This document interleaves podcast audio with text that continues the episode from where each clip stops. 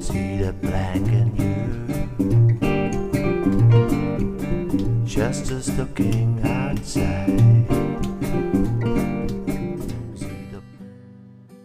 Hello，各位闺蜜海外私房话的朋友，大家好，我是 Shelly。今天这一集呢，我想大家看到标题应该知道我要聊的内容主题是什么。嗯，其实我算了一下哦，就是我自己在美国矽谷待的时间，其实也将近快一年了。那在这一年呢，其实我自己的部落格上面没有 officially 的去分享。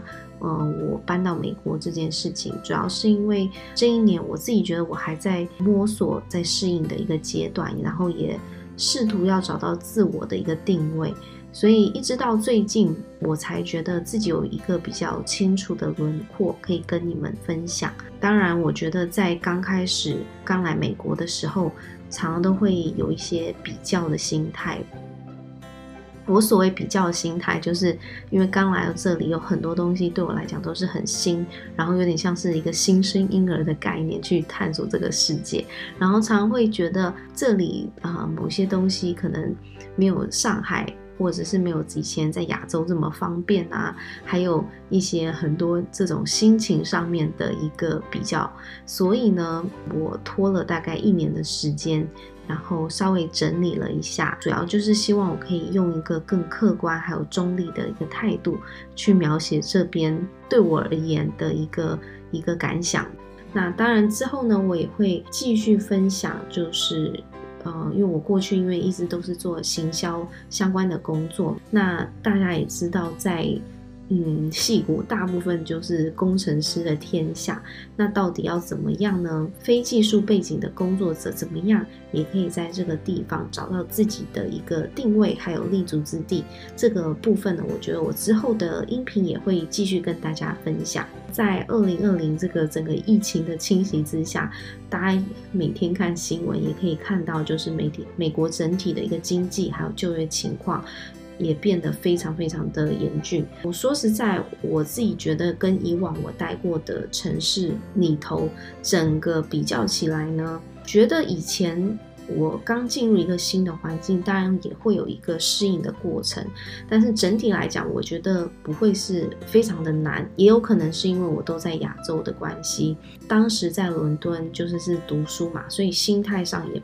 比较会不一样，然后所以在每次去不同城市工作还有生活的这整个呃时间里面，我其实都非常的享受。不过这次因为登入美国土地之后，刚好就遇到这个疫情的影响嘛，所以我觉得本地的美国人其实都花了一段时间去调整。那更何况我们这种呃刚过来，然后还有很多变化，然后加上疫情这个双重的因素。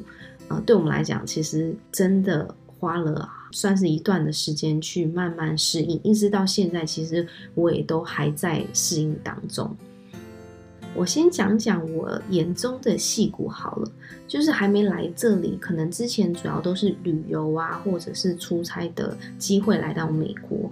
那矽谷呢，我过去当然跟大家的看法、想法可能观点都差不多，就是觉得这边是一个工程师聚集的地方，然后当然有很多的新创公司，他们会在戏谷创业去逐梦。所以刚来到这边的时候，自己。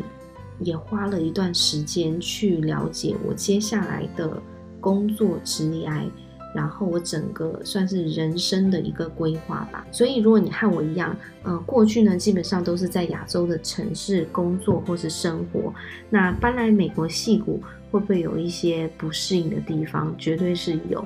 然后加上因为过去没有在美国西谷求学还有工作的经验。那今天这一集呢，我觉得就先撇除工作职业这一块好了，主要是以是我自己在美国这一年的一个生活分享为主，主要会分享五个部分吧，算是我整理出来，我觉得对我而言，呃，刚进入美国，我必须要克服，还有我自己心灵上面感受到的不一样。那第一点呢，我觉得就是说，以前我会认为。去一个新环境，最重要的就是一个心智上面的独立非常重要。但是到了美国西岸之后呢，我发现这种 physical 的 independence 可能是自主的第一步。其实我说的 physical independence 就是，其实简单来讲就是你要寻求自由的第一步。自由这件事情对我来讲一直都很重要。然后我记得。每一次到不同的一个城市去工作，或者是去旅游，不知道大家有没有这个看法，跟我是一样的。我觉得每个城市，你刚下飞机的那个瞬间，你可以感觉到那个城市不同的味道。这个味道呢，应该是说由氛围。就是给你这整个的感受，然后让你觉得这个城市有一种特殊的气息。过去像我自己从中国到美国的时候，我每次一下飞机，然后看到哇，美国的这个天空整个超蓝，然后地又特别大，然后街道也特别的空旷，就觉得这个氛围让我感到非常的自由，觉得说空气中都带有一种青草的味道。这个是我在。每次出差或者是出呃去美国玩的时候，我对美国的一个印象。后来实际真正搬来美国，然后搬到矽谷，我才发现这种感觉好像就这样消失了。我发现我自己好像不是这么自由，尤其在前半年的时候。第一个主要的原因就是我我自己不会开车，因为自己不会开车，所以哪里都去不了。最刚开始的时候，我基本上就是靠走路啊。如果没有人载我的话，我就想起来这件事情。我觉得过去的我可能在心智上是很独立的，所以就是说我到不同的亚洲其他的地方工作，在交通工具啊，或者是其他的方面都很方便的情况之下，你心理上面的那种独立感，你很多事情可能要自己做，然后这方面对我来讲。并不是这么的困难。发现我在实际上这种 physical 的 independence 来讲，我就是比较弱。然后这个部分在美国戏骨又特别的重要。我当时自己就是除了告诉自己一定要心态上面一定要独立自主之外，我觉得我需要快速适应。呃，这个地方的第一条件就是要赶快学会开车，找回对这个事情或是对这个新环境的一个掌控，这是第一点，我觉得对我来讲非常重要的。第二个呢，就是我发现美国戏谷这个地方，它其实有更多的一个时间是回归家庭，还有自我关系的一个经营。因为过去在亚洲，我觉得下班之后，很多时候算是生活才真正开始。你可能会跟朋友去，呃，出去吃饭啊，你可能会去看展览啊，你有可能去按摩啊。然后我觉得来到戏谷这边之后，我发现基本上晚上在这边是没有什么特别的活动的。当然也餐厅也会开，但是一般来讲，我觉得在戏谷这边大家不太会在就是一般的平常日去约饭。大部分如果有聚会的话，都会安排在礼拜六、礼拜天这种时间比较充裕的。再来讲到的就是一些展览啊，或者是一些戏剧啊，我当然还是有，只是我觉得相较于这个多元性来讲，就是没有这么普及。这是我目前对矽谷的一个感觉吧。然后我也觉得，就是说戏骨这边。刚刚有提到，就是比较更适合这个家庭，还有在这边呢，我常常会在公园里面看到很多小孩就是在踢足球啊，然后家长就在车子等，所以他们其实是很重视这个小孩的一个培育。我有一些朋友哦，他们有跟我讲，其实他关相较于亚洲，他们更喜欢美国这种比较宁静的生活，因为这边呢就是。很大自然嘛，然后的地方，然后可以去踏青。那对我而言，我自己其实更喜欢都市这种比较热闹、有人气的感觉。所以刚开始来的时候呢，我自己是觉得有一点失落的，因为嗯，一到晚上我就觉得这个地方整个都黑漆漆的，就会让我觉得有一点小小的沮丧。然后再加上疫情这个期间其实蛮长的。很多商场还有一些旅游观光地啊，他们都关门，导致你能去的地方也不多。然后当时我自己的经验就是，我的驾照路考的时间也整个被 delay 半年才有办法考试。其实，在这个疫情期间呢，本来可以有更有机会去探索整个矽谷，变得比较难去了解更多关于戏谷这边的平常的这种生活。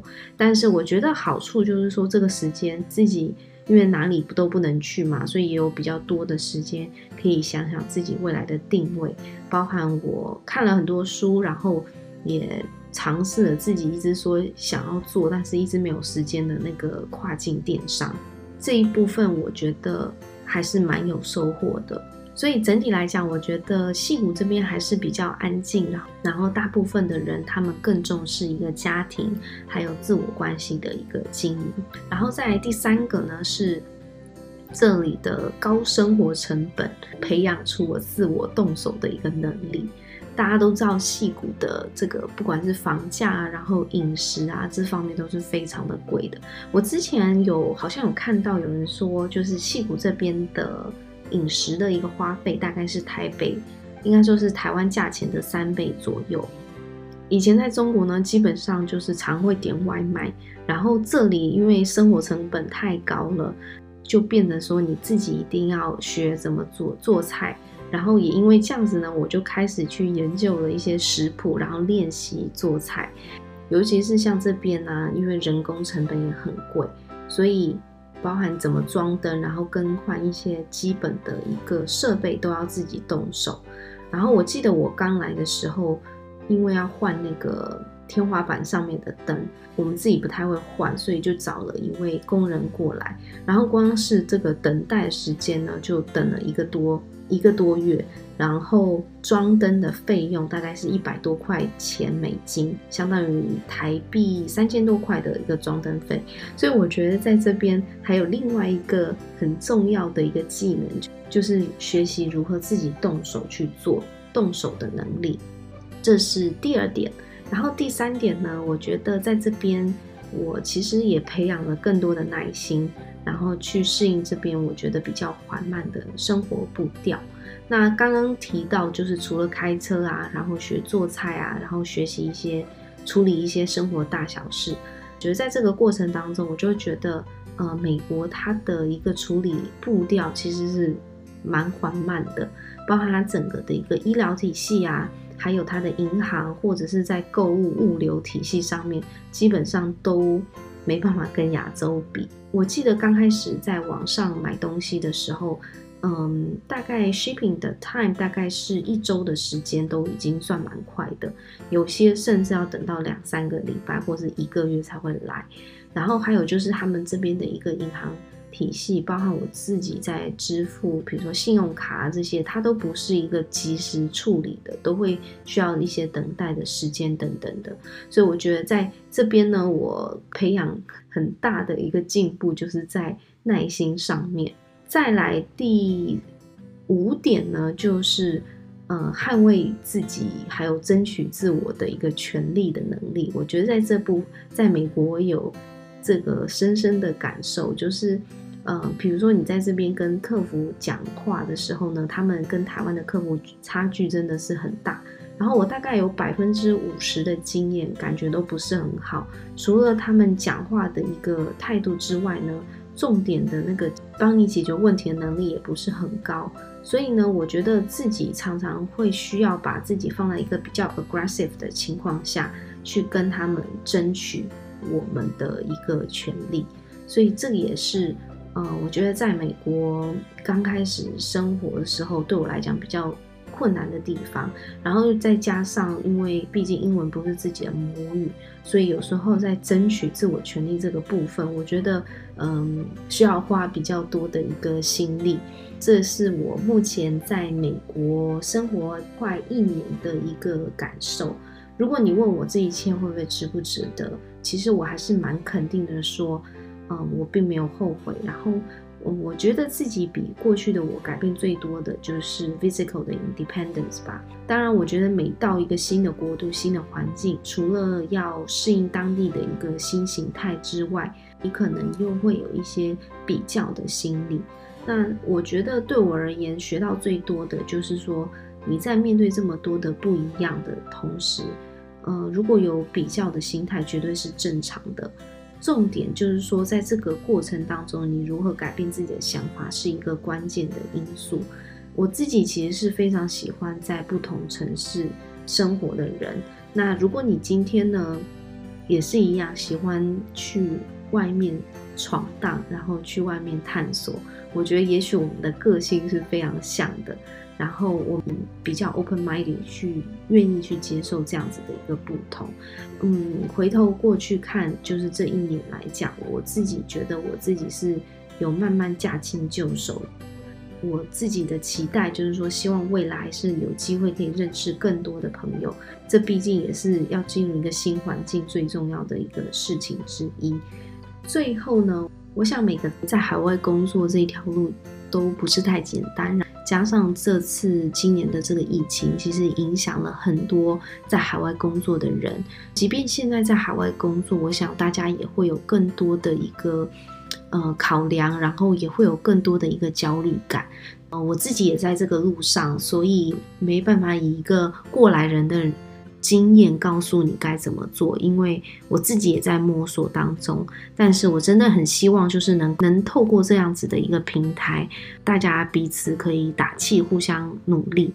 那毕竟这个在海外工作生活，有时候其实是很孤独的。然后我希望我这边能够。给大家的呢，就是分享沿途上好与不好。你知道说，如果你这一步走不出去的话，你后面的故事就不会发生。所以呢，你有多大的一个成就，或是有怎么样的一个故事，都取决你自己的一个心态，还有你的格局。想告诉大家的呢，就是不要安于现状。这是我目前从。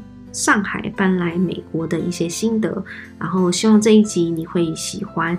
如果你喜欢我们今天的分享，欢迎到我们的 Apple Podcast 去留言给我评分，然后给我一些反馈，然后这些都是我一个创作的一个动力。那今天呢，我们就聊到这边，希望大家在呃感恩节一切愉快，拜拜。